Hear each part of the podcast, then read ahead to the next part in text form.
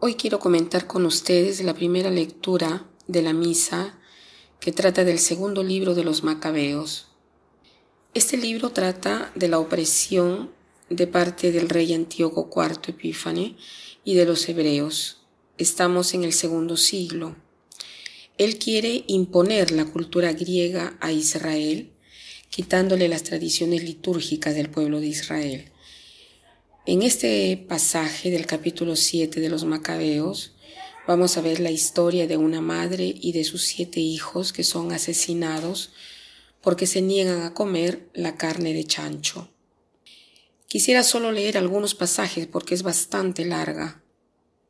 Dice, muy digna de admiración y de glorioso recuerdo fue aquella madre que viendo morir a sus siete hijos en el espacio de un solo día, lo soportó con entereza, porque tenían puesta su esperanza en el Señor. Llena de generosos sentimientos y uniendo un temple viril a la ternura femenina, animaba a cada uno de ellos en su lengua materna diciéndoles, Yo no sé cómo han aparecido ustedes en mi seno.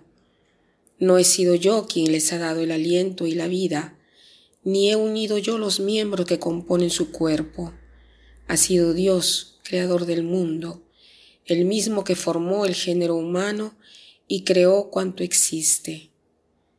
Por su misericordia, Él les dará de nuevo el aliento y la vida, ya que por obedecer sus santas leyes, ustedes las sacrifican ahora. Pensemos en esta madre que ve morir a sus siete hijos, pero al mismo tiempo alienta a sus hijos a aceptar la muerte porque está convencida de que irán al paraíso y los exhorta a que sean fuertes. Antíoco pensó que la mujer lo estaba despreciando e insultando.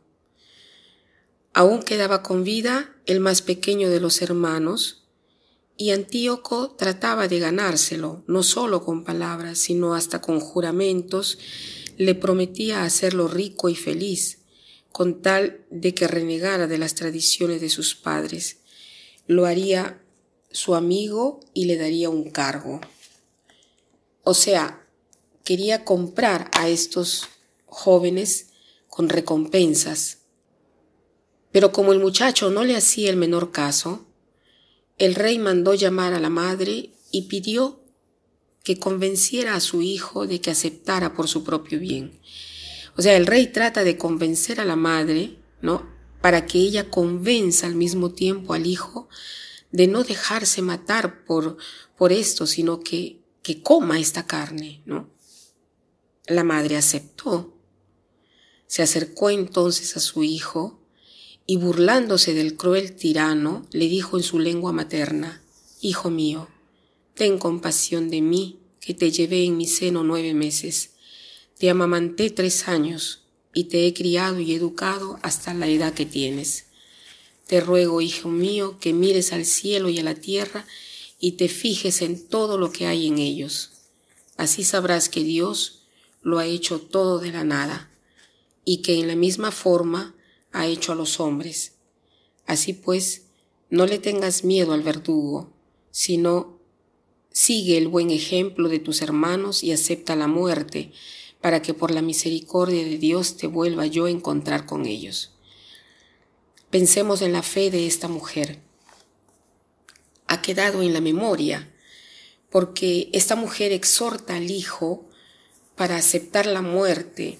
Yo no sé cuántas madres hoy en día, por la fe, lograrían a decir estas palabras. Cuando la madre terminó de hablar, el muchacho dijo a los verdugos, ¿Qué esperan?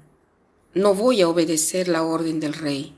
Yo obedezco los mandamientos de la ley dada a nuestros padres por medio de Moisés. La fe de estas personas es grande. Entonces, el mensaje de hoy quiere decirnos de vivir de fe. Preguntémonos si hay decisiones que estoy tomando y que contradicen mi fe? ¿Cuáles decisiones no están de acuerdo con la fe que profeso? Entonces, hago hoy el propósito de rectificar estas decisiones y de tratar de elegir siempre según mi fe, según lo que enseña la fe y el magisterio de la Iglesia.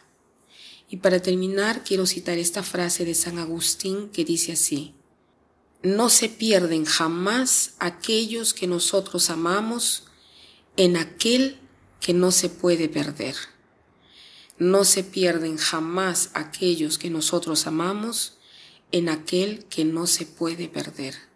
Que pasen un buen día.